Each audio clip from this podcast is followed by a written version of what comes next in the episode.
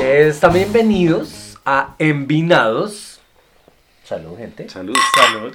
Acá estamos Esteban, Cristian y Jack. Estamos en el capítulo, digamos, número 2, aunque no estábamos al orden. O tres. seguramente va a ser el capítulo 2 o 3. Y hoy vamos a hablar un poco, a charlar, a discutir, a pensar, ojalá reírnos y con ustedes también reírnos, sobre los juegos y la tecnología. Un poco como el cambio de la tecnología y cómo vienen funcionando los juegos. Entonces, mm, Sorbito. quiero que ustedes piensen también, claro, es para envinarlos, quiero que ustedes también piensen como cuáles fueron esos juegos de infancia. Arranquemos por ahí. ¿Cuál, ¿Cuáles fueron tus primeros juegos de infancia que recuerdas? Pues yo, yo, yo, yo recuerdo mucho, o sea, tengo mucha, mucha memoria. Bueno, tengo memoria Tengo mucha memoria porque soy muy viejo. Soy tengo viejo. mucha memoria, estoy re viejo. Y no, sola- y no solamente porque tengo bastantes recuerdos de años, pero sino porque tengo muy buena memoria. Entonces, sí recuerdo, sí recuerdo muchos, muchos juegos en el, en el colegio, pues de los tradicionales, de los clásicos. Finalmente, eh, las, las canicas o piquis, como las llamábamos nosotros en, en nuestra época. O garbinches, le decían mis tíos y mi papá. Exacto, y, es, y esos son de los juegos bien tradicionales eh, alrededor de, de- del mundo, pero creo que en Latinoamérica es mucho más arraigada esa, esa parte. O algunos juegos tienen más, más em, son más generacionales que otros. ¿Tú qué jugabas cuando eras chiquito? ¿Me preguntas a mí? Igual. Lo que pasa es que cuando era chiquito no salía mucho por cuestiones de asma. Entonces. Pero en las pocas veces que salía a jugar era jugar escondidas, la lleva, el corazón de la piña, que se va envolviendo, se va envolviendo. Pero en el colegio jugabas, más allá Sí, de que claro. salieras o no, ¿no? Pues a veces. Porque a veces yo me quedaba sentado precisamente por el asma. Ya luego que crecí, empecé a, a, a como correr más, por decirlo de una forma. Pero sí era eso. Por- Pri- eh, la lleva, eh, em, la lleva ponchados, paredón. Es que había muchos, bueno, alrededor de, de esto, estos son un poco más grupales. Ajá. Pero los que uno podía jugar uno solo o, o, o dos, tres personas, que son las canicas, el yoyo, eh, o el Trompo. trompo también, Coca. La coca. la coca, ¿no? Que eso fue Ojo. evolucionando también Ojo. con el y, la- y las cocas, que ahorita ya les Valero, decimos el va- esto. valero, El bolinche, emboque, choca, coca o perinola. Bueno, ahí está. Pero valero, valero creo que es un término que podemos entender casi todos. Generalizado. Y, em, y resulta que, claro, todo eso era de madera, madera pesada, el, el valero era más grande, ¿no? No era, así uno lo, lo, lo jugara como niño, pues era el mismo patos. O sea, no era una cosa pequeñita, sino era el, el valero y, es, y sí pegaba duro. Y terminaban siendo también artesanías, porque todo Sí, era hecho a mano. Exacto. Eso, los trompos eran de madera, madera, el, el yoyo casi que fue mutando, es un poco más para acá, no es tan, tan, tan de antes, mm, y sobre todo los materiales. A medida que fue pasando el tiempo, entonces se fue convirtiendo, el plástico fue, fue haciendo mella y también por tener diseños y colores más llamativos. Entonces los trompos ya no eran de madera, sino eran eh, de plástico verdes, azules, rojos, blancos. Eh, los yoyos eran lo mismo. Cuando llegó, yo no sé si a ustedes les tocó, pero supongo que sí, o que lo vivieron, pero los yoyos de, de Coca-Cola, Sí. Los rojitos. esos fueron la sensación eh, a principios de los años 90, porque además eran, eran eh, yoyos de colores específicos y de y de y tipos de yoyo. Entonces habían yoyos eh, amateur, yoyos los los Galaxy que eran los los super guau no solo por el diseño sino porque eran además un poquito más eh, especializados y, y vendían los repuestos de las de las cuerdas o de la pita. Bueno, hay porque un además era montón una de pita específica. y- sí, Sí, claro. tenían pesos diferentes, como partes metálicas. De, de los trompos, por ejemplo, yo me acuerdo que había unos gorditos de madera que le decíamos marranas. Sí, las Que marranas. eran unos gorditos. Y había un juego, cuando yo era chiquito con los trompos, que uno básicamente quería romper el trompo de los El- demás. el otro, sí, Como exacto. pegarle a los otros, no solamente ser piruetas o no sé qué, sino soltarlos. Y luego más chiquitines están estos otros trompos de tiras que no sé cómo se llaman. los, los, de, los que son basados en este anime Blade Blade. Que es lo mismo, pero más moderno, como más Ajá. futurista. Que es con la, la cuerdita que uno jala y sale. Exacto, que también está un poco a desarmarse, porque Sí, sí, son sí. batallas. Es a romperse. Exactamente. Y ese tipo de, por ejemplo, las canicas también, también son distintas. O también fueron distintas en, en- en mi época. Yo no sé antes si había tantos motivos porque no, no recuerdo que hubieran, o que mi papá me contara que, que tuvieron tantos diseños. Pero en, en mi época, en la, de, en la de Jack, no sé en la tuya, eh, el cambio del- de las canicas fue muy, muy grande. Entonces estaban no solamente las, los tamaños de las canicas, sino pues, que las canicas tradicionales. Las más pequeñitas eran las pinguas, Pinguas y las grandes las potas. las potas, y las blancas, Maras. total, las maras O lecheras. o lecheras. También estaban los ojos de tigre, la bandera de Y Colombia. eso ya, y eso ya depende del diseño. Y las, las Petroleras. Las, metálica y eh, como oscura. Si las colombianas valían más o menos. Y eso se volvía en todo un mercado. Yo, me acuerdo que en el colegio había una época del año específica, un mes, eh, no sé, antes de vacaciones de mitad de año o de, o de vacaciones de, de Semana Santa, donde eso era la feria de la canica. Lo mismo que el trompo. El trompo también tenía su propia época de, de bonanza en el año De escolar. bonanza. Bueno, como la serie. Como la Bonanza. serie Bonanza. Y terminaba siendo como un- un- una especie de economía, de, de intercambio, de trueque, porque, por ejemplo, yo me acuerdo con los tazos, Mm, mm. que era, digamos, eh, eran los metalizados, los plásticos, Pero los espera, explica, transparentes. explica a la gente qué es un tazo para los que no saben. Un tazo es una ficha redonda como de casino, un poco mucho más delgada, en donde tenían impresas eh, figuras, eh, eh, muñequitos de la época, entonces estaban, por ejemplo, los de Avatar, los de Bob Esponja, que eran unos metalizados como unas tapas de botella de gaseosa o de soda, que eran totalmente planas. Entonces eso es como un tazo. Y entonces era esta economía de que eh, dependiendo del diseño, del motivo y de la cosa de fabrica, el material de fabricación tenían un valor. Entonces, sabe que usted quiere, digamos, uno plástico, me tiene que dar como tres, cuatro normales. Ah, usted quiere me- metalizado, me tiene que dar dos plásticos. Y tenían un valor como, un- como una economía, tenían como un valor proporcional a lo que era. ¿Se acuerdan de los Star Collection? Tal vez tú no. ¿Cuál? ¿O Sí, sí? que era. Eran unas cartas. Venían como, digamos, naipes, como una baraja de cartas que venía como sobre un tema. Algún tipo de vehículos de Mm. carreras o algún tipo de motos. Animales. O... Yo no, animales no, era como sobre todo cosas de transporte, Sí, yo creo. motos, camiones, Aviones. carros, gran turismos, fórmulas, em, deportivos. Pero sobre todo era porque, porque, claro, en esa época, vuelve y juega, principios de los noventas, más o menos 92, 93, eh, eh, ese, ese, ese cambio un poquito moderno y de tecnología que vino de Europa con los, con los nuevos modelos, nueva tecnología automotriz, pues quisieron sacarle provecho haciendo este juego de cartas de Star Collection. Y ahí para contarles por si acaso los que no saben de qué les hablo, bueno, los que se acuerden, básicamente era, tenía por un lado o una foto del aparatejo, porque era un montón de tipos de aviones, que era el de aviones de combate, y aparecían varios valores, como el valor de autonomía de combustible, eh, la cantidad La de armamento, el peso, la velocidad, eh, la distancia máxima en altitud, Mm.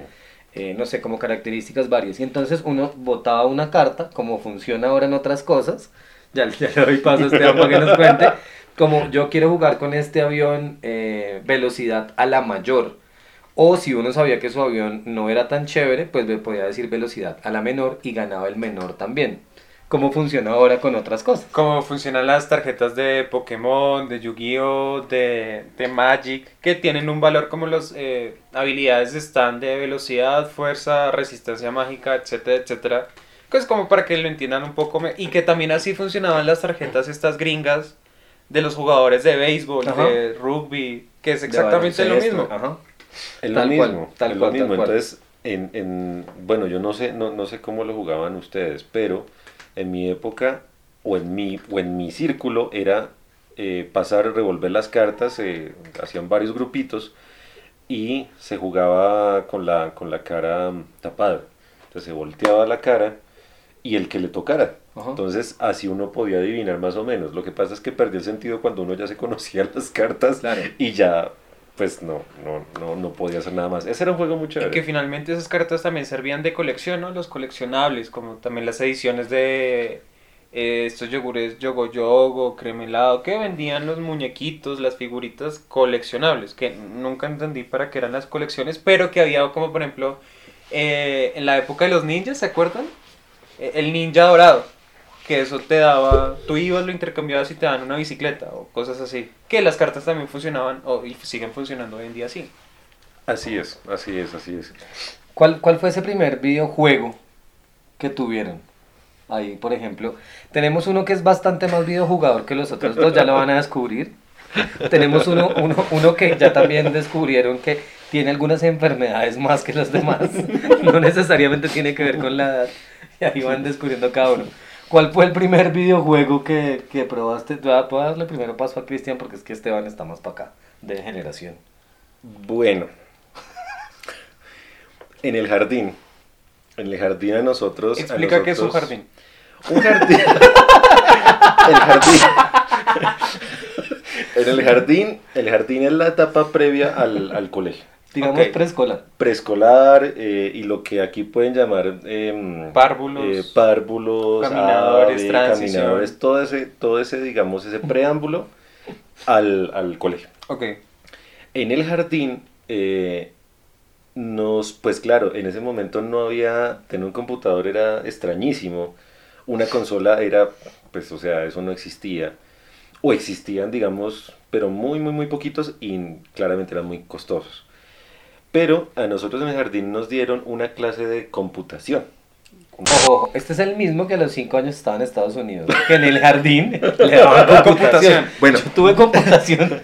A mí me dieron computación cuando llegué a sexto, Ajá. es decir, primero de bachillerato o de preparatoria. Sí, hay, hay algo allí que no, somos Bueno, del mismo país. debo decir- La misma ciudad. Debo decir que, que mi jardín, mi jardín era el del jardín del barrio, del barrio Marsella, y se llamaba Jardín Tribilín. Punto. Y Ya Jardín Trilling con la tecnología de punta completamente. De punta, no, llevaron a una, a una profesora que más o menos nos mostrara a nosotros pues los avances, porque en ese momento estaba llegando todo ese tema de computadores, de tecnología y esto. Y el primer juego, o no como juego como tal, pero el primer programa que yo pude identificar como juego se llamaba Logo. Ajá, la tortuga. que era el de una tortuga en el que tú le programabas ciertas cosas en el, en el catálogo o en el software y la tortuga lo hacía. Entonces, de acuerdo a, lo que uno quisiera hacer, un círculo, un cuadrado, cosas muy sencillas. Esperen para que se imaginen cómo era la tortuga. Cómo era la gráfica, con visualmente cómo era la tortuga. Desde arriba tú veías la tortuga. Y era una, era una tortuguita, pues, pues pixelada, obviamente, que uno decía que era una tortuga, pues porque era Para una mí era un triángulo. Era como el puntero del mouse, pero más grande. Era como un triangulito. Esa era la tortuga. tenían del como unas patitas y ya. En mi cabeza no tenía patas. ¿Sí tenía patas? En la mía sí. En Bueno, la, en- yo, en la mía sí. ¿Sí? Sí, en la mía sí. No, o sea, estaba, estaba el caparazoncito y estaban las cuatro paticas y la cabecita. Años después es la misma tortuga totalmente negra y era un círculo con cinco circulitos alrededor donde, donde emulaba la cabeza, dos patas delanteras, dos patas traseras y una colita que era como la línea del cursor. Exacto, entonces ahí en ese momento, mm, creo que esa fue mi primera, mi primera visión de lo que podría ser un videojuego, porque yo lo veía como un juego, no lo veía como algo De para programar, sí. ¿sí? Que después, obviamente, lo entendí. Pero esa fue mi, mi iniciación. Ya después, como juego, juego, juego, lo primero que yo vi fue eh, Superman en el Atari 2600, el que era de cartucho. Ese fue mi, el primer juego que yo me acuerdo haber visto.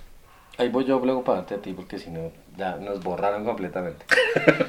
Yo, mis primeras clases de computación, yo creo que fueron por ahí como a mediados de primaria, por ahí tercero, cuarto de primaria, yo no creo que antes ni en preescolar ni nada de eso. Y también era con logo. Y era hasta mismo bicho que en mi cabeza, yo no sé si lo tengo demasiado torcido el recuerdo, pero sí era como un triangulito, era como tal vez un diamantito, como un, ¿cómo se llama esta figura? Así, como un cuadrado Un rombo. un rombo, un rombo, romboide, trapezoide, trapezoide, pero no, no, no era mayor cosa. Y de videojuego, realmente mi primer videojuego fue también una consola 2600, pero que tenía juegos integrados. De esta cosa que no sé si han visto que dice mil en uno, pero que es como el mismo juego, solo que cambia el color, o cambia el nivel, o cambia qué sé yo. Y de ahí para allá, ni les cuento porque la siguiente consola que tuve, después del 2600, ah, mentiras, tuve un Sega Genesis heredado como un primo grande, y luego un Wii que me compré yo mismo, ya Con plata. Por, con mi plata, porque yo ya trabajo y tas, tas, tas, pero mucho, pues no sé, 20, 30 años Mm. después. Intermedio, yo no tuve nunca las otras consolas, ¿tú qué tuviste? Pues, por ejemplo, mi primer recuerdo de un videojuego era lo mismo, en clase de computación, de, de, de cuando trataban de meter las clases con un poco más dinámicas con la tecnología de inglés. Entonces era un juego de completar la frase poniendo la, la palabra correcta, como en el tiempo específico gramatical. Que eso en ese momento para mí debe ver un juego, luego me pareció una mamera. Y ya realmente el primer juego con el que tuve contacto fueron dos. Uno fue el Resident Evil, que fue la casa de un amigo, no me acuerdo cuál. Y otro fue años después en un emulador para computador del Castlevania Symphony of the Night.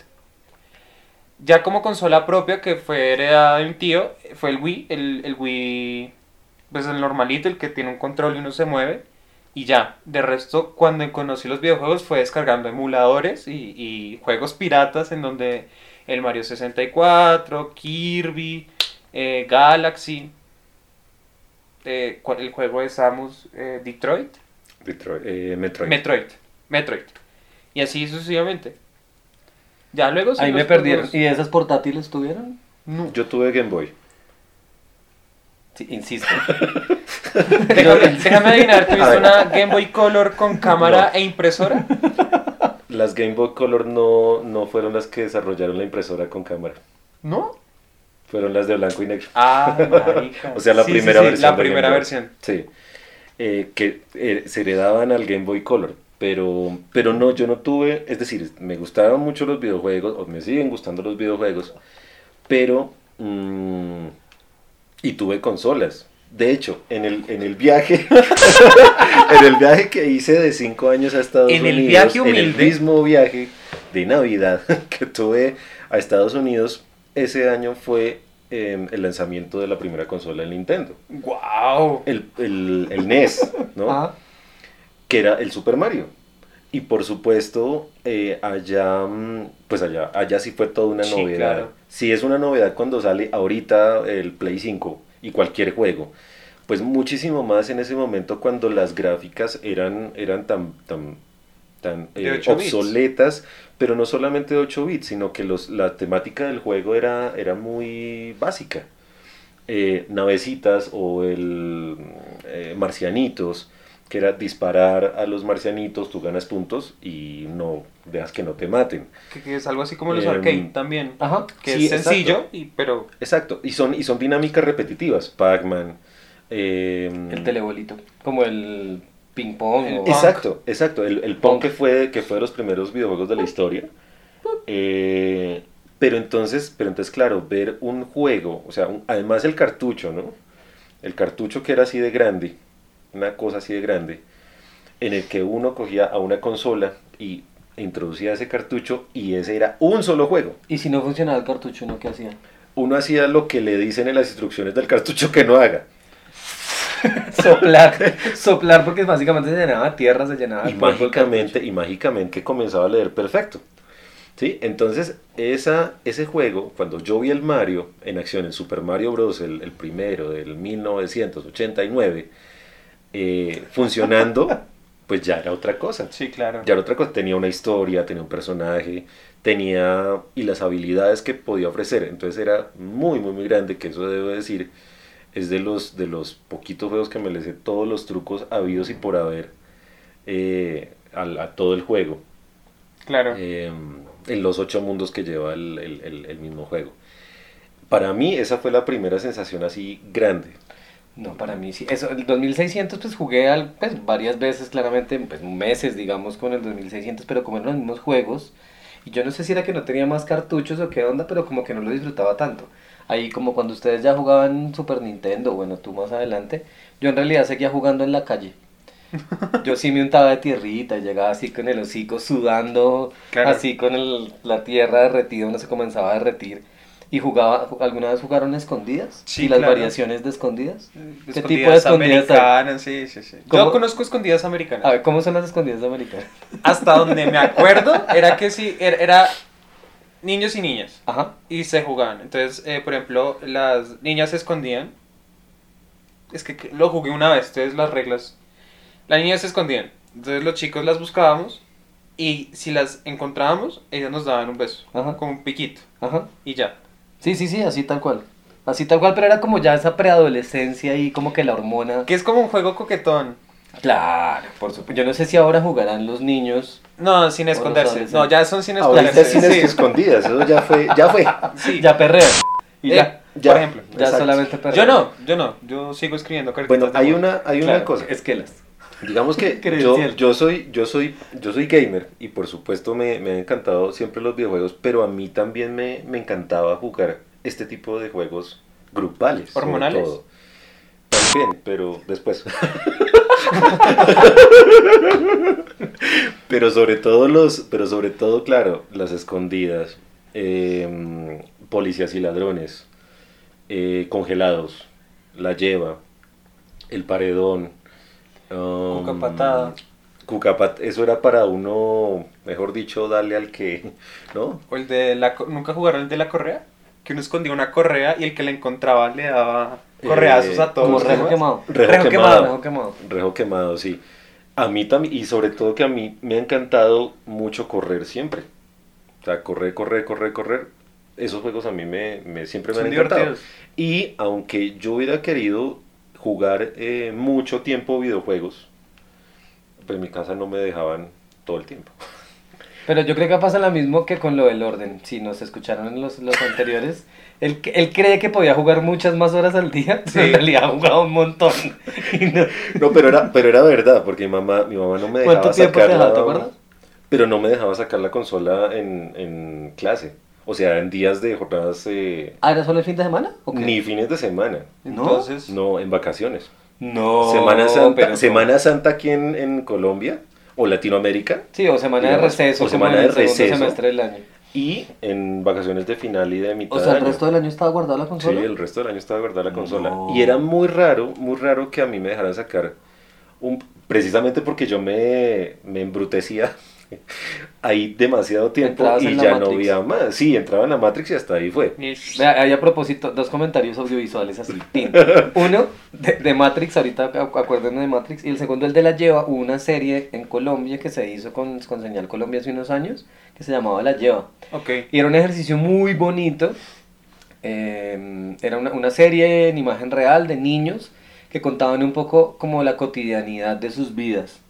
Y entonces el niño iba a visitar a otro niño en otro lugar y le mostraba lo mismo. Y luego este otro iba a sí, otra sí. ciudad.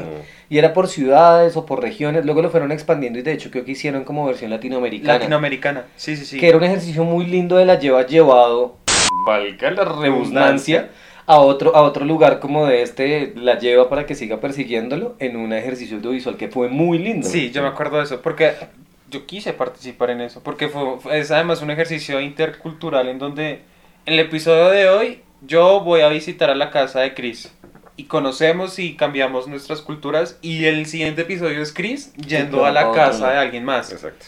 A mí me gustaba mucho ese programa. Era muy chévere, muy chévere. Y de la Matrix, pues, el 22 de diciembre del 2021. Digo, el 21 de diciembre, ¿cómo es la cosa? No, el ahorita- 22 de diciembre del Sí. 2021 estrenan Matrix 4. Entonces, yo estoy loco por ver esta cosa. Para que además a- parece como un gran reboot. Y es que además casa con, casa con todo lo de, la, lo de la Matrix. Ha pasado cuánto tiempo desde la tercera Sí. parte y que se volvió todo un... La primera es del 99. del 99, sí.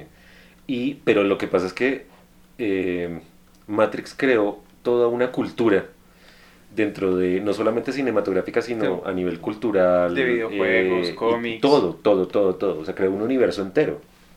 Un universo transmedia, pero eso no nos Universo vamos a poner a hablar. transmedia. Pero sí. Claro, una serie Animatrix, hubo videojuegos, Sí. hubo cómics, bueno, hubo Porque además es una película recordada por los índices de suicidio que ocurrieron después de la peli, ¿no? Claro, porque yo creo que es una reflexión que todos hemos tenido alrededor de la realidad. Sí, sí, sí. Y mucha gente debió haber quedado retrillada pensando, marica, esto es una realidad, me voy a suicidar. Esto no es verdad, estamos enchufados a algo. Pero entonces Cristian sí se enchufaba por horas, pero solo en vacaciones muy loco. A mí sí me dejaban jugar todos los días. Bueno, de pronto ahí, por eso, por eso tal vez yo soy desordenado y este ser desordenado. A mí sí me dejaban jugar un poco como ¿Qué es voluntad. Lo que pasa es que yo no me engomaba tanto. Bueno, De pronto sí me engomara me es decir, por ejemplo, por ejemplo había, había o una época, una época donde si, si, mm, si ustedes lo recuerdan, lo recuerdan, eh, la- aquí había videotiendas. Incluso cuando yo era chiquito también. Y sigue Videotiendas habiendo y que videotiendas. no y que no eran Blackbuster, sino que eran las famosísimas Betatonic. Ah, no, pero los había de barrio. Pero y había de barrio. O sea, había dos grandes que eran dos marcas de empresas, digamos, como con un respaldo económico grande que tenían solo películas originales.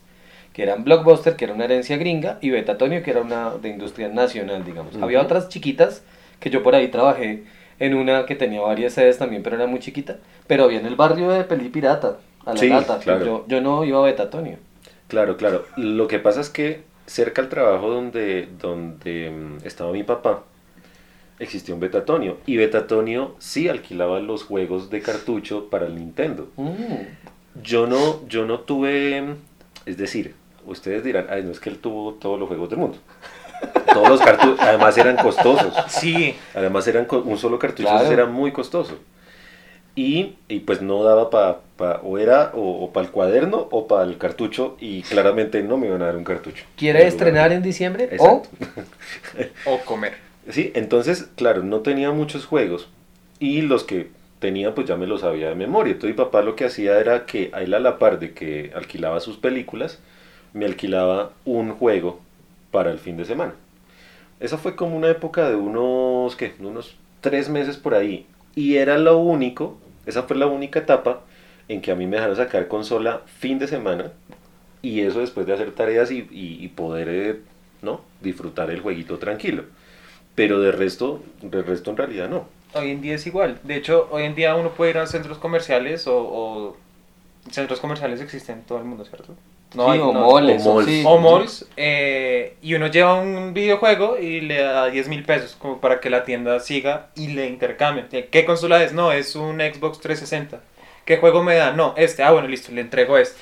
Y dependiendo de, digamos, de lo extraño y raro que sea el videojuego, porque también esa es otra cosa. Hay Es como gente con las piquis. que como también con los tiene piquis valor, tienen ¿no? valores. Claro.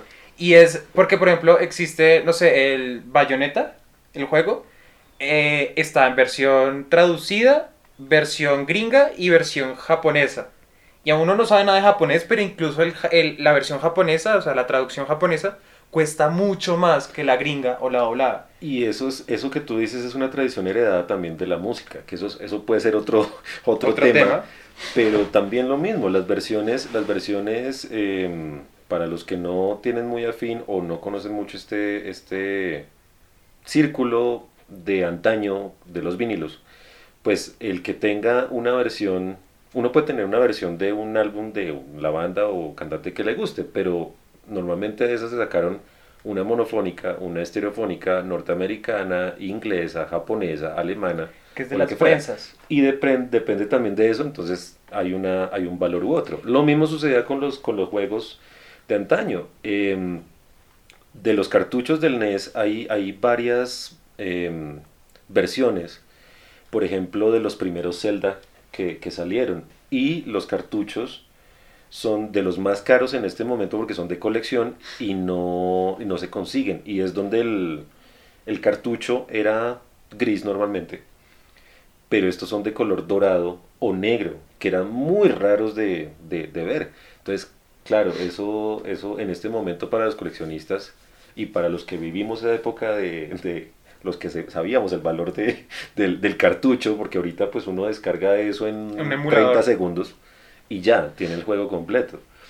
Pero en ese momento era, era eso, el valor de los, de los cartuchos, de los cassettes, de los juegos, poder, poder hacer, digamos, toda una, una, mm, cultura a través de, a través de eso. Y que es lo mismo que las películas, ¿no? Hay gente que prefiere ver las películas en su idioma original como para sa- seguir sintiendo un poco más la Hay esencia del gente actor. sensata que prefiere ver las películas en su idioma original. No, no, no. El doblaje, el doblaje también es especial y también podríamos tener un- una conversación de esto. Por ejemplo, Shrek no sería lo mismo sin el doblaje latino. Claro, por supuesto. No, hay, Sí, hay excepciones supuesto, y es decir, es para que para quien le gusta.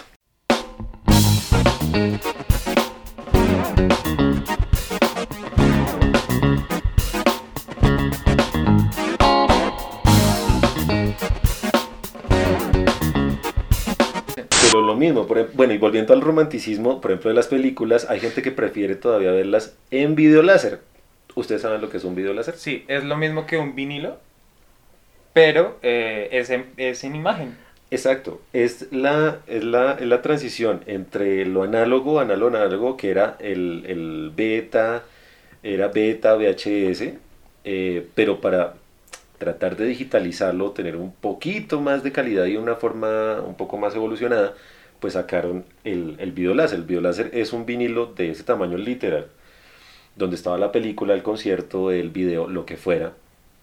Y después eh, salió, pero no era, no era digital del todo.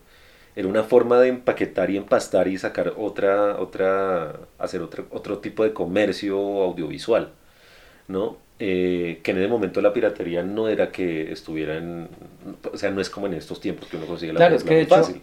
pues los VHS y los Betamax, el, el, el duplicarlos realmente era muy sencillo. Sí, exacto. El piratearlos era muy, muy sencillo. No se con requería otra cinta. en otra cinta, no se perdía, digamos, como una generación de calidad, digamos, porque entre el- los cabezales que re- leían, digamos, y el, el que reproducía más el que grababa se perdía algo de calidad, pero la pirateada era muy breve. En cambio, piratear un cartucho era muy complejo porque necesitaba un, un- el copiar el programa en un dispositivo como una tarjeta, en una motherboard chiquita dentro del cartucho Exacto. que leyera, como que todo era un poco más complejo. Con los vinilos también. En cambio, con un cassette de audio o un cassette de VHS o de Betamax era muy Era muy sencillo, sencillo. Mm. piratearlo. Pues, sí, muy, muy incluso breve. hay gente que todavía pone radio y con un cassette pone la canción. Claro. Pues de eso a que, a que volvió a salir otra vez toda la cultura y la, y la moda y la goma de, de tener Está vinilos. por allí. Y Ah, del bueno. Walkman. Vinilos, ¿no? O sea, mm, pues de comprar el, el- el reproductor de vinilo o el tocadiscos como lo conocimos nosotros también y comprar vinilos o simplemente los que uno tenía de los abuelos, de los papás, de, de todo el... y, y Claro, volver claro. a hacerlo. Sí, ¿sí? tenemos, ese creo que puede ser otro gran tema. Sí. Ese que puede no ser otro podemos gran ago- capítulo. agotar porque es que además tenemos, Esteban tiene un tocadiscos y tiene varios vinilos y tenemos un par de cercanos, dos, tres cercanos que tienen muchos, Muchos. vinilos que de hecho son disc jockeys de verdad, digamos, como selectores de, música, no DJs de USB, sino jockeys de verdad que van con sus vinilos, sus agujas y maletadas de vinilos para ir cambiando, un poco más como en un ejercicio de selección de música Mm. en diferentes espacios, que yo creo que es un tema Ese es otro gigante tema, que sí. podemos abordar como por otro, por otro lado. Volviendo a, a los juegos de antaño y a los videojuegos, eh, para mí el, el- el juego, como les comento, que más recuerdo, o el, o el primero que más recuerdo, eh, fue Super Mario Bros. de Nintendo. ¿El tuyo cuál, No, cuál yo no fue? tengo, o de pronto... yo no tengo ningún, de pronto prestado no era que yo lo tuviera, pero me gustaba mucho, bueno, dos, uno que era en compu, yo no tenía, yo no tenía el software ni tenía el compu, pero un amigo tenía Diablo. Uf. Y Diablo me gustaba mucho, no me pregunten qué versión porque yo soy cero gamer, creo que soy el menos gamer de los tres. Pero jugábamos Diablo y me gustaba mucho. Y luego ellos pasaron como a, ellos digo porque era como mi parche de amigos, a Age of Empires y a otras cosas más como FIFA y cosas de estas. Fórmula, que a mí no me gustaban. Diablo creo que fue como el único que me conectó y me gustaba como de, de esas cosas. Y de consola, creo que ninguno. Yo no, yo no, nunca fui como consumidor ni, ni ju- videojugador. Pokémon. Pokémon es, el, es, digamos que es el juego en el que yo constantemente y sigo consumiendo activamente. Nunca he tenido la, la fortuna, bueno, nunca he tenido un- una E- DS o una eh, consola portátil, ni mucho menos voy a tener ahora esa rojita con azul que no sé cómo se llama. De Nintendo. la Switch. Switch, Nintendo Switch. Pero Pokémon siempre fue ese juego que me fue llamando la atención precisamente por eso del mundo, abi- mundo abierto, entre comillas, porque no sé si Pokémon se pueda definir como un mundo abierto. Pero digamos que eso de los monstruos y que, que sacan los poderes. Llegué al punto de, por ejemplo, en eh, Pokémon Rojo, Fuego y Verde Hoja, saberme todos los stat, stand, todas las habilidades, qué habilidad le queda mejor. Ah, está lloviendo, entonces, etcétera, etcétera. Y, es una fórmula que siguen en los juegos y que digamos que los, los 151 Poké- Pokémon iniciales me los sé completos. Ya el resto es más complejos y los diseños me parecían hermosos. Es decir, me parecían cosas muy tiernas, muy robustas, como muy eh, eh, salvajes. Y es como el juego que siempre estaba ahí, si no jugándolo, conociendo, etcétera, etcétera. Tenemos un maestro Pokémon entre nosotros. Un entrenador Pokémon. A mí, a mí, yo por ejemplo no conocí Pokémon a través de videojuegos. O sea, yo vine a explorar Pokémon en videojuegos después de haber visto la serie. Que Sí, tal cual. muchos llegamos, muchos llegamos por ese lado primero a Pokémon, Mm. ¿sí? Cuando fue al revés en, en realidad. Primero fue el juego, después fue la, fue la serie. Aunque, por ejemplo, en mi caso, en mi caso yo tuve, tuve varias cosas. Tengo, sigo teniendo las consolas. ¿Cuántas Eh, con- Cuéntanos, cuéntanos. cuéntanos ¿qué te cuántas tienes. Póngale cuidado. El Atari 2600 Ajá. que, que, que les digo, ese fue mi primera consola. Y esa era de las que tú mencionas, del, de no solamente de cassette que recibía cassette, No, sino que tenía incorporados Ajá. 800 mil juegos de 2600. Ese fue mi primera consola. La segunda fue el, el primer Nintendo, o el NES que oficialmente se le llama. Esa me la gané en una rifa. En Estados Unidos. No, aquí No, te equivocas. Estaba en Francia. Aquí en Colombia, aquí en Colombia. ¿Por qué? Porque en el año 1992, en enero, resulta que estaba la, la famosísima eh, feria escolar de. Cafán Floresta. Y eh, todos los diseños de esa época y de los cuadernos pues eran de Nintendo y de Super Mario. Entonces tú comprando los cuadernos no sé qué, te daban un vale, un cupón para participar en la rifa de una consola. O sea que esas rifas sí se las ganan. O sea, sí son de verdad. Yo me gané eso. Yo me la gané. Eres una prueba viva que sí. Exacto. Entonces, esa fue la primera consola que era con la versión con, con el zapper, con la pistola de los, Ajá. de los famosos Ah, sí, patos. De matar el pato. De matar Y el el pato pato Con el o reía. Exacto. Que esa es, esa es icónica. Eh, esa fue la primera. De esa tuve tres o cuatro juegos insignias y pues todos los que, los que alquilados pude, pude tener. Después, mucho tiempo después, porque no fue, no fue al año siguiente ni, ¿no? Fue bien, bastantes años después, en el año 1995, O sea, fueron dos años. fueron tres años, Tres tres años. cuatro años después, que eh, tuve Super Nintendo para una Navidad. Lo mismo, eh, tampoco había tantos, tantos eh, eh, dinero para cartuchos y para juegos originales, entonces lo que, sea, lo que hacíamos era, en ese tiempo ya existían los cartuchos de multijuegos, entonces el 7 en 1, el 10 en 1, pues así uno podía más o menos jugar varios juegos con un solo cartucho. Después, al año siguiente, volví a ir a Estados Unidos y en ese momento estaba que la no se moda. ayuda. No se ayuda, no se ayuda. Pero yo qué hago, Ala? y en ese momento estaba de moda, había acabado de salir el Nintendo 64. Entonces ahí, mis, de hecho, el jefe de una de mis primas fue la que nos regaló la, la consola. Nosotros tuvimos con mi hermana, eh, que es mi, menos, menos jugadora, menos jugadora así, asidua que yo.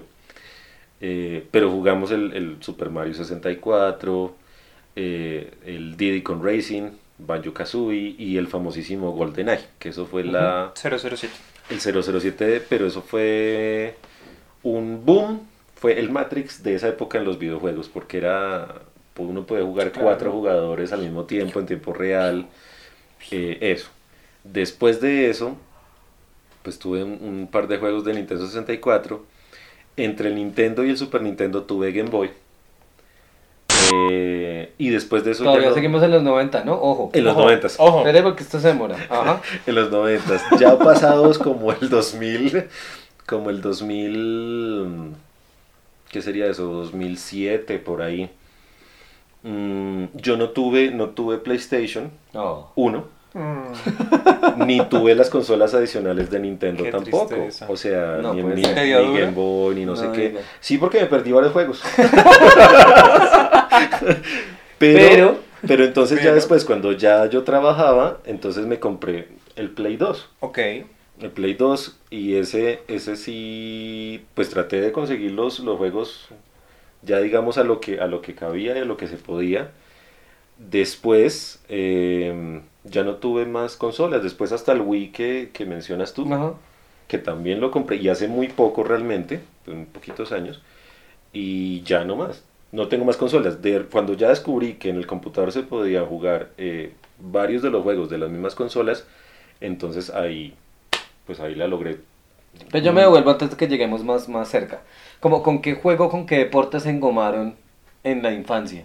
¿Hubo algún deporte o algún tipo de actividad física, juego, cosa con la que se engomaran seriamente? En mi colegio había, bueno, cuando, cuando jugaba eh, juegos de esos de contacto era una vaina que se llamaba infectados, que era algo así como la lleva. Y entre más personas lleva, era el, único que sobreviviera. Era como un apocalipsis zombie, llegaba el paciente cero, iba tocando a los demás y se convertían. Y era, era jugando en el descanso y era dos, tres salones como de 20 chinos cada uno, entonces eran 60 corriendo por las instalaciones del colegio, por el patio, etcétera. Incluso nos salíamos a jugar y fue dos, tres años, lo- todo era lo único que jugábamos. Luego les llegó la adicción del fútbol y de sentarse La y, edición del fútbol. y esas bobadas y pues mis amigos se iban, venían. A mí me parece curioso porque nombras, nombras, ha- hace un rato cuando, cuando hablamos del primer videojuego hablaste de Resident Evil y ahora hablas de Infectados, que seguramente pues está por allí aunque no tiene relación directa. Y a propósito estamos, estrenaron hace poco en cartelera, La me imagino que estreno mundial, Resident Evil Raccoon 7. City. Raccoon City. Raccoon City, que además es como un reboot también, a propósito de que Matrix estrena en unas semanas, Resident Evil 7, Raccoon City, ya se estrenó, también es una especie de reboot, que además está una mujer, perdón que me estoy desviando, pero es cosa perfecta y bien hecha, Calla Scodelario, cosa hermosa, me parece un gran reemplazo para mí la Natasha. Y es que además, además hay un, hay un adicional. Esta versión, este reboot de, de Resident Evil, sí es fiel al videojuego. Ajá, O sea, No no, es, las no otras. es, exacto, Sí. no es, no es la de la de Mila eh, Jovovich, que era basado en el tema del videojuego, pero no era una un completo tributo al videojuego. Ujú. Esta sí es absolutamente fiel al, al argumento y a los personajes del videojuego, que es aún más interesante. Ay, perdón que me desvíe. Yo, por ejemplo, me engomé con los patines. Les contaba en otros, en otras cosas que las bicis nunca me gustaron, me reconcilié con ellas muy grande, pero las bicis en mi infancia no me gustaban. Pero cuando descubrí el mundo de los patines, era, era mis zapatos. Yo andaba más en patines que en zapatos en la vida en general. Y me pareció el mundo perfecto como de poder salir a callejear, desplazarme más rápido, caminar y jugar cosas, mucho más que el fútbol, el baloncesto. Siempre me gustó el fútbol también. Ajá. Eh, de hecho, casi todo en, en los descansos, desde, desde primaria hasta bachillerato, si no era fútbol, era congelados, policías y ladrones, escondidas, ¿sí? Pero siempre, siempre yo buscaba alguna cosa donde pudiera Correr. correr, sí. Y como deporte, como deporte me encantaba mucho. Yo no era muy bueno, tengo que decirlo. Por supuesto, enten- entiendo el fútbol, me encantaba el fútbol. eh, a veces hacía cosas chéveres, simpáticas, pero no, nunca fui un eh, portento del fútbol eh, adolescente. O sea, nunca fuiste una futura promesa del No. fútbol. No, siempre quise ser promesa de los deportes y nunca pude ser promesa de los deportes. Eh, también me gustó el atletismo mucho. Cuando llegó el atletismo sí me, sí me gustó mucho, mm, eh, por supuesto, en las, en las prácticas de, de correr 100, 100 metros o, o 400 metros o, o relevos o bueno, cosas de ese estilo.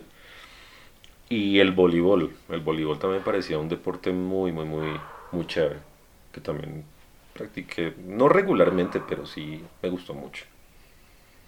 Esos eran los, los deportes. Yo, por ejemplo, estudié en un colegio masculino, que cambia un poco las condiciones. ¿Ustedes en colegio masculino? no, yo mixto. Entonces, eso también cambia un poco la cosa, porque la, la variedad de juegos creo que se restringe un poco. Mm. Creo que cada vez hay menos colegios como separados por género, creo. Sí, este, Pero claro, en- el mío, decir, jugar escondidas americanas no tenía ningún sentido, por ejemplo, salvo algún interés particular, pero creo que no en general. Y pues era como muchos deportes como de, del machito, como fútbol, voleibol un poco, pero no tanto. Y a mí me gustaba mucho, no, no era exactamente un deporte, pero lo jalo los pelos ahí para traerlo acá. Y era, me gustaba hacer malabares, zancos, y había como un componente en el cole que era muy divertido y era ese. Había una cosa como de teatro, había un montón de actividad física. Entonces había un juego con aros alemanes, que es como unos aros muy grandes donde uno se mete y hace como piruetas, zancos. Y eso me parecía muy divertido también como en, como en actividad física que era muy chévere, que yo creo que también hay cada vez menos, o es visto un poco como un arte o un, o un show medio semaforudo. Pues realmente social, socialmente eso es Ajá. algo como de hippies, marihuaneros, Uy, eh, Como esa, in- esa gente ahí. Como infravalorado. Como infravalorado. Y es, es, es chistoso porque también me gustan los malabares, también le jalo al diablo, a las acrobacias entre comillas, porque pues está el factor caer y, que duela. Pero sí, cada vez que yo menciono como, ay, me gustan los malabares, ¿te has parado en un semáforo? Ajá. Como que los relacionan como, Claro, cuando en realidad puede ser una cosa como el Circo del Sol. sí, sí, sí. O una cosa, en Colombia por ejemplo hay una cosa que se llama la, la gata circo y hay otros más que no me acuerdo el nombre, pero que hay muchos ejercicios de espectáculos muy divertidos con malabares y con diferentes cosas, hacer dragón, lanzar fuego, bueno, qué sé yo. Telas. telas, por ejemplo, también un montón, que están desconectados del semáforo. Lo que pasa es que yo creo que sí, socialmente es, es un poco mal visto, como que es una cosa de, de rebusque, Exacto. como de un camino por allá, como de otra cosa, No, ah, no quiere hacer nada en la vida, entonces. No de profesión, que eso es muy raro. Sí, es ¿no? rarísimo. Es muy extraño. Es muy raro. ¿Fuiste promesa de algún deporte? Como, uy, este man es severo deportista No. en algo. De hecho, en el colegio yo jugaba fútbol por presión social. Porque pues estaba el- no te gusta el fútbol, entonces te gustan los niños. Entonces era muy chiquito como para decir, no, es que... Entonces trataba de jugar y me pasaba lo, lo mismo que a ti, no, no hacía nada bien.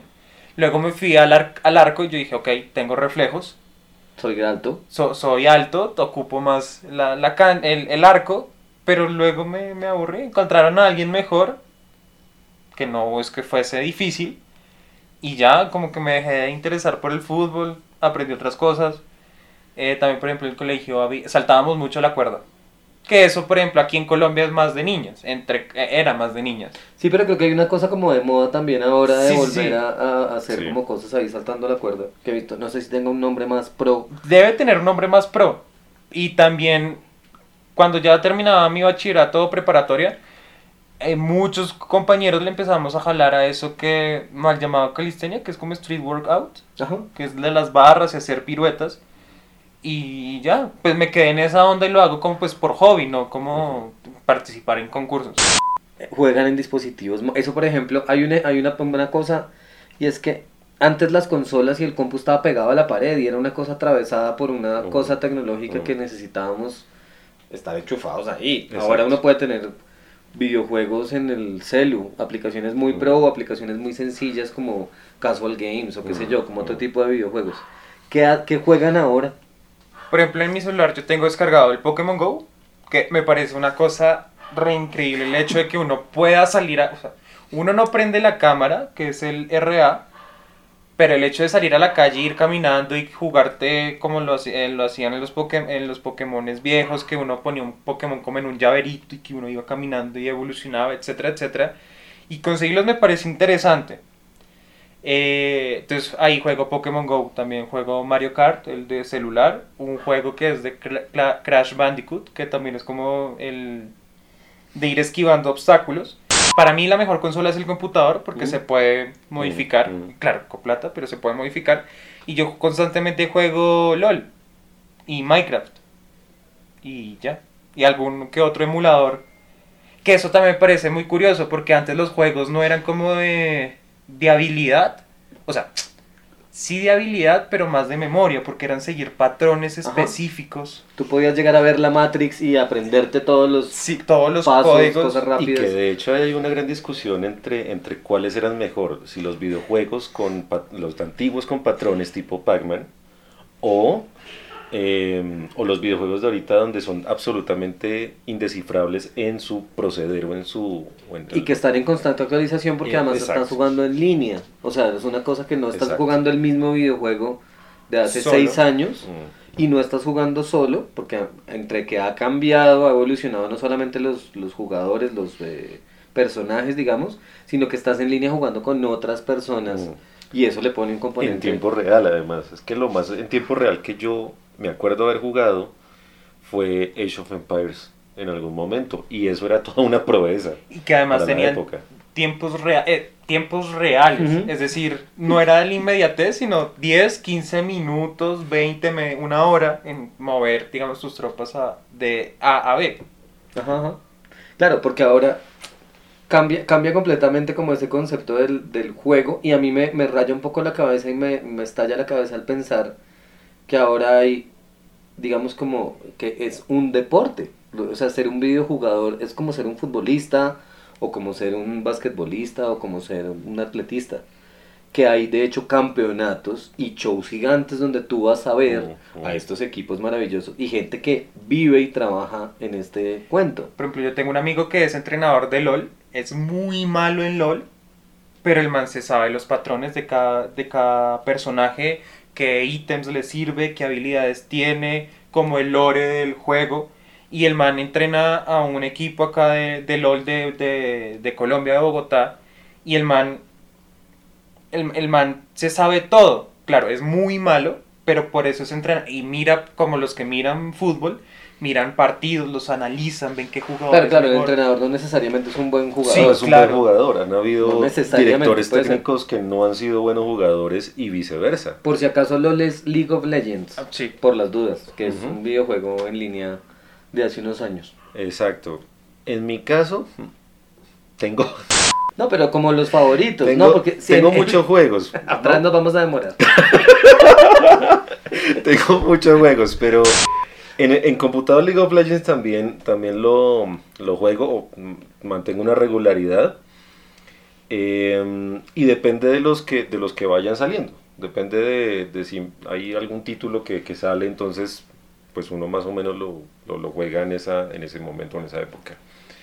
A mí me gusta mucho el fútbol, como ya les conté. Pero, Pero- Podría ser entrenador. Pero, pero Ajá. sí, ¿por qué no? De hecho, de hecho, uno jugando fútbol en videojuegos, pues uno tiene que estar pendiente de todo, no solamente del rendimiento o lo que uno pueda jugar como equipo, sino también de eh, cómo puede mm, hacer la táctica, el entrenamiento, todo absolutamente, puede cuadrar todo. A mí me gusta, por ejemplo, el, lo que era el PES antes, o el, lo que es ahorita el, el eFootball.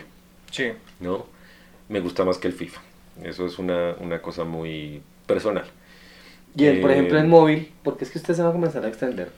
En Ya vi móvil, yo. no, en, en, en computador ese y el Fórmula 1, Ok. que Fórmula 1 también me gusta mucho. Eh, en la vida real, por supuesto, y como emulador el, el juego también me, me parece apasionante. Y en móvil, eh, a mí me gustan so- son sobre todo los, los rompecabezas. Estos de, de pasar niveles, de, de, mm, hacer los tres, las tres bolitas de colores, eh, em, tipo mm, Candy Candy, Crush. Crush. Exacto.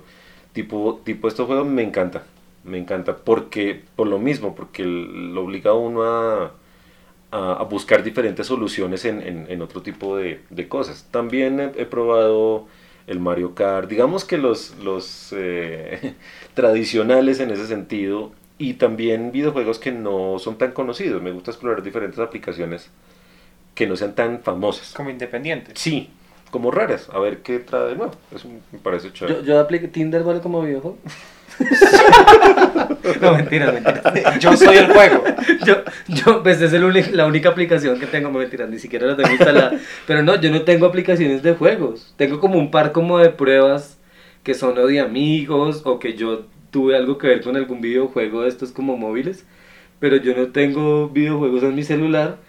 Y eventualmente Cristian es mi proveedor de videojuegos y tengo de pronto alguna cosa en el computador, no me acuerdo, como el Arkham Asylum o alguna cosa así, que además son reañejos, pero yo no juego nada. Ahora me siento mal.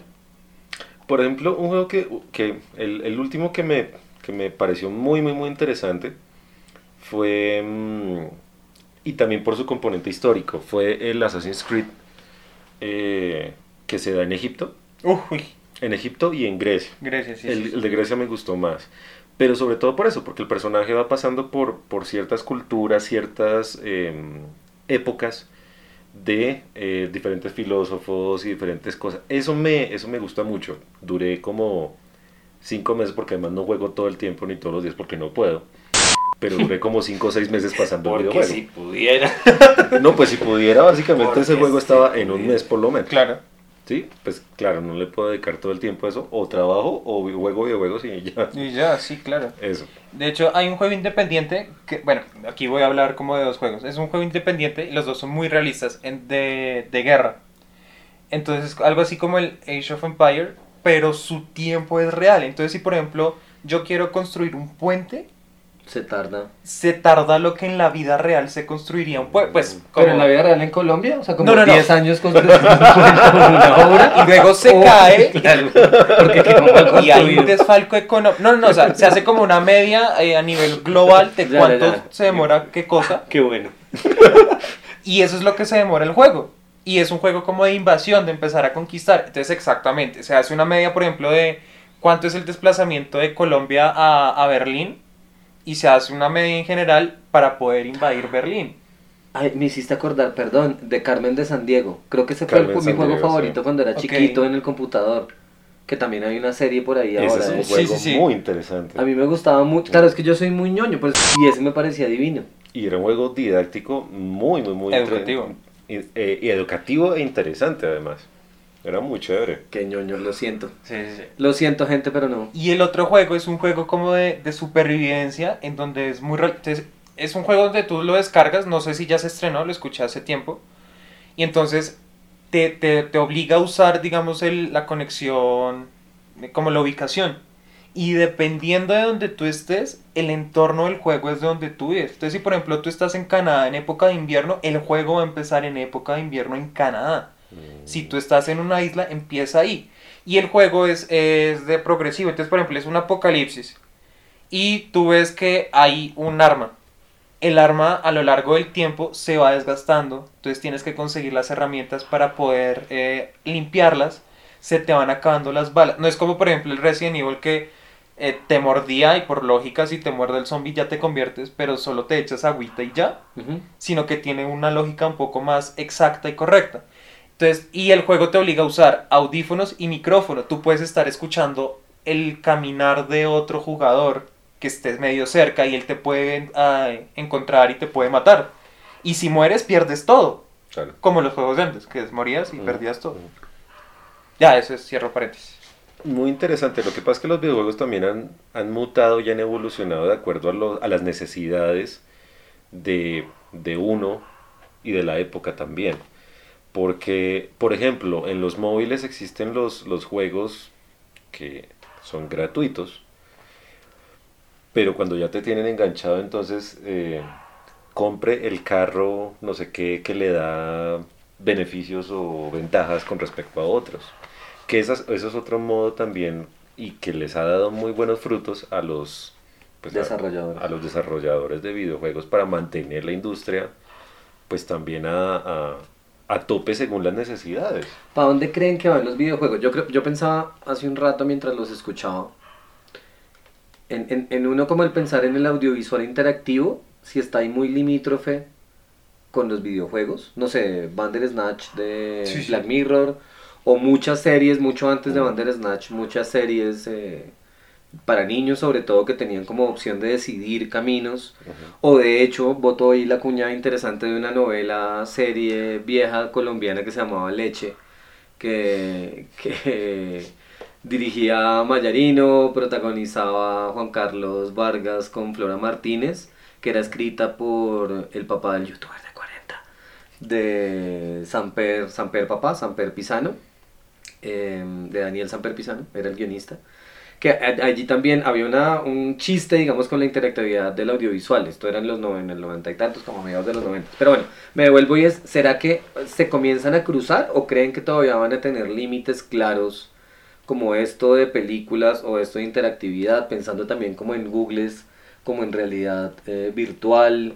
¿Tienen, ¿Consumen cosas de realidad virtual o de videojuegos de realidad virtual? Yo no.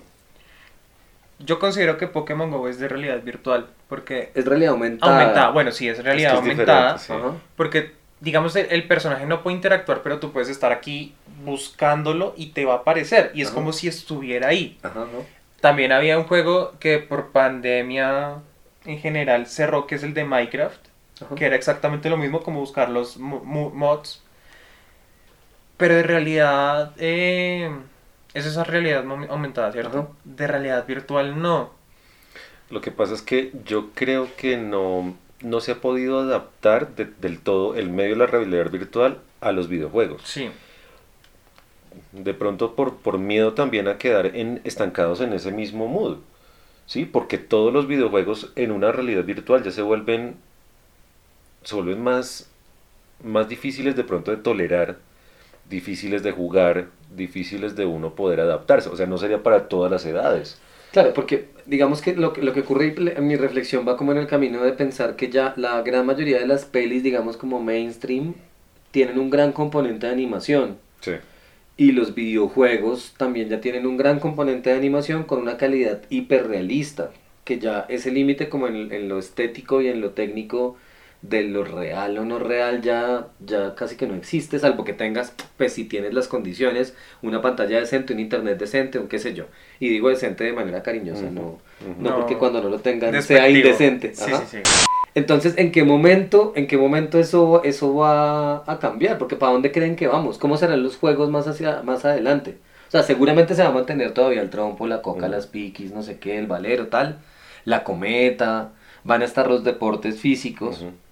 Pero ¿para dónde irán esos videojuegos? Ustedes que son consumidores, o sea, es decir, si les pregunto la consola, si existe una consola o qué cosa será en 10 años, ¿cómo se imaginan esos videojuegos en 10 años? sino el siguiente paso entre, entre consolas es básicamente la definición de los videojuegos. O sea, la calidad estética, calidad eh, visual, calidad... Claro, pero ya con el. Kinect o con los o con los Wii Remote, Pero fíjate ya que hay- eso, que eso se devolvió porque ya no, ya no Se fue, quedó una, allí. una época, una, una de las eras de, la, de los videojuegos. Pero por ejemplo con el Switch, ahora tú puedes jugar Mario Kart y con controlar un timón. con un timón y puedes controlar, digamos, un carrito de Hot Wheels por toda tu casa y para el, para el digamos, el, el carrito tiene una tiene cámara. Y para la Switch esa es la pista. Pero porque para Nintendo eso es lo importante. Sí, sí, Claro, sí, claro, claro. ¿Sí? O sea, mantener esa dinámica de, de, de estar eh, conectado o tratar de conectar virtual o realidad en realidad aumentada los, a los videojugadores. Pero manteniendo como un pie en la realidad. Exacto. Sí, sí, sí. Porque claro, con las otras consolas tú te conectas y te reconectas y te metes en el videojuego. Exacto, es que Sony, Sony y, y Microsoft, Esto Xbox no y- es y- publicidad y Play, eh, sí, no. No, ojalá. Sony, Sony y PlayStation básicamente no han querido o no quisieron seguir en ese, en ese salto, pues porque no les convenía. Ellos son otro tipo de juegos. No tienen eh, un juego que, se, que asimile tanto o que se lleve tanto a los niños como Nintendo. Es que Nintendo tiene todo ese, ese mercado. Y son más familiares. infantil. Exacto, son más didácticos ah, un poco. Eh, mientras en, mientras en em, Nintendo Switch el, uno de los, de los juegos insignia es Super Mario, sigue siendo Super Mario. Em, en Play está, por ejemplo, Kratos con el Dios de la Guerra. ¿Sí? Y son otros mundos totalmente distintos. Entonces, por eso es que no ha avanzado tanto y lo que se ha conseguido en el, transcurso de las consolas es calidad eh, visual, entonces ya los juegos no son DVD sino son en Blu-ray, en el Play 1 eras de CD y el paso a Play 2 fue de DVD y así sucesivamente sobre todo para poder empaquetar tantas cosas. Ahora, también está evolucionando a lo, a lo virtual eh, o a las compras virtuales. Ya, ya casi no, de hecho la, la, eh, Play 5 sacó dos, dos modelos de consola. Uno que es sin discos y otro que es absolutamente digital. Sí, como Por que los- descargas del Por, descargar el, el juego, exacto. ¿sí?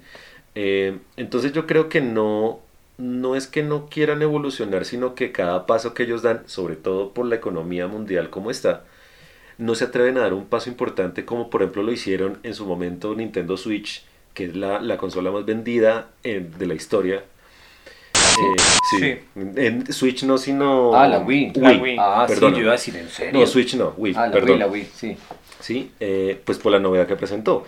Y Microsoft y, y Sony dijeron, venga, nosotros no, no podemos quedarnos atrás, entonces sacaron el, el, el Kinect y sacaron los mandos del, del Play, pero hasta ahí llegaron. Claro, pero, pero no, pero digamos, estuvo chévere, pero ¿para dónde crees que vamos? O sea, fantaseen, ¿qué va a Yo- pasar en 5 o en 10 años? ¿Cómo No, va a yo estar no eso? creo que en 5 en 10 años. Yo creo que mucho más va a ser como este anime SAO, Sword Art Online, en donde es un casco, o sea, tú te, pone, te pones el casco, te desconectas de la vida y entras al juego.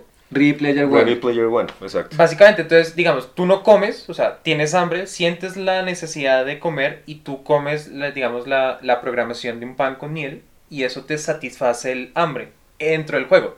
Y tú sientes el hambre, tú sientes el frío, tú sientes el calor y todo ese tipo de cosas. Entonces, tú, tú no, no- ni la necesidad de moverte ni de, ni de usar el control, sino es el casco y tú te duermes y es como si fuera un sueño. Que pues se- según la serie luego el creador deja a todos metidos y el que muere en el juego muere en la vida real, etcétera, etcétera. Pero yo creo que en algún, en algún momento el eh, los videojuegos podrían llegar a eso, porque además hay un punto que no hemos hablado y es que hay muchos juegos que están, está el Paint to Win y ahora el, eh, ahí está el Win to Paint, que tú ganas y te pagan. Y son las criptomonedas. Y entonces, por ejemplo, en este juego Segunda Vida, donde, donde tú puedes hacer transacciones de objetos que en el juego cuestan como, no sé, 10 pesos, pero en la vida real te están pagando un millón de pesos para conseguir ese objeto. También puede ser una forma en, en- en- en que los videojuegos ayuden, bueno, ayuden no, se den- adentren dentro de la economía mundial. Es que de hecho ya lo están. Sí, claro. O sea, el, el, mm, los deportes electrónicos son una forma en que ha, ha comenzado a evolucionar los videojuegos y, y se, ha, y se ha comenzado a, a fusionar con, con Sí. este estilo de vida y este... No solamente la, la- la pasión de jugar o, o la- o- o por diversión, sino también están anclados a una, a una, a una concepción deportiva. O sea, estar entrenando para el campeonato, estar entrenando para el partido de exhibición, estar entrenando para, ¿sí? Pues de hecho los grandes equipos a nivel em, eh, mundial de League of Legends, pues hacen eso. Ellos tienen un- no solamente un director técnico, sino tienen toda una... em, Es un equipo tal cual como de cualquier deporte. Exacto, Entrenan, entonces, están en exacto, un, y en un tienen- centro concentrado, y tienen literal, y tienen literal un, un nutricionista, un, Un eh, psicólogo, un director técnico, un, de todo. Pero por ejemplo, yo me refería porque yo tengo un amigo que tiene un juego y él todo el día está jugando, pero es que el juego le da unas criptomonedas y las puede intercambiar por pesos reales. Y entre más pesos le dan, pues puedes conseguir más cosas en el juego y puedes conseguir más pues, dinero. A lo que ves que es eso, el, el juego ya podría convertirse como en, digamos, está peso colombiano, están los soles, están los bolívares, y ter- esa esas monedas terminarían siendo otro, otro, ¿cómo se llamará? Designación económica. Sí, sí, sí. Pues de sí, pronto, criptomonedas de pronto, cual. de sí. pronto ese, es el, ese es el futuro, evolucionar un poco más el, el negocio de los videojuegos, no tanto a la parte deportiva, sino a la parte económica, una forma de vida, ¿por qué no? Sí, sí, sí. Sí, que está en este momento pero no está tan arraigada.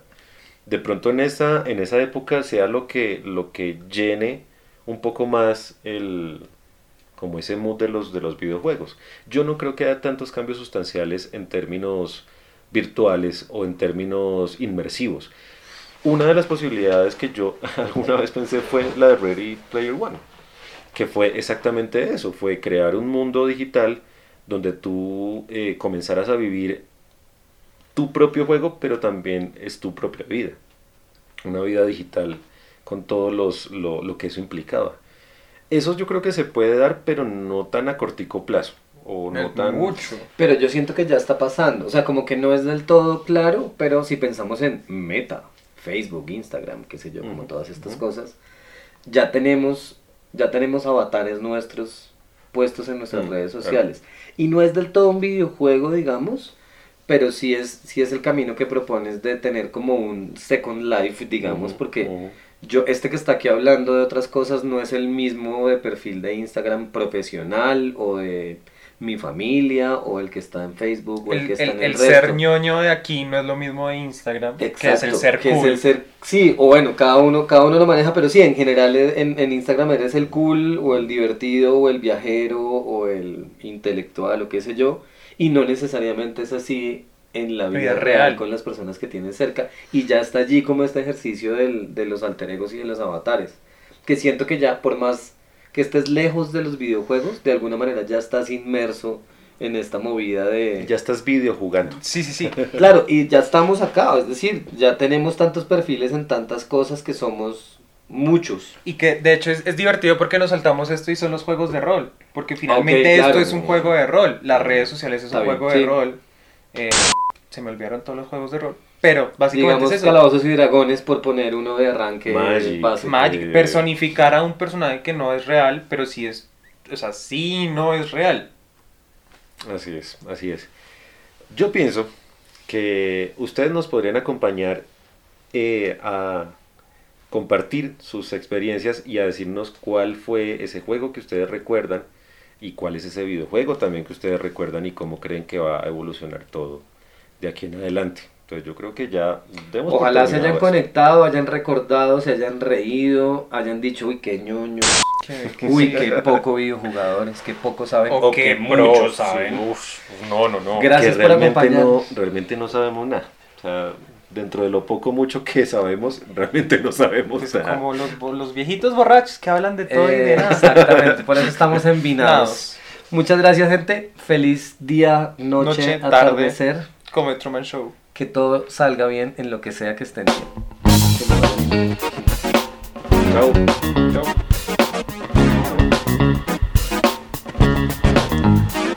Esta me quedó.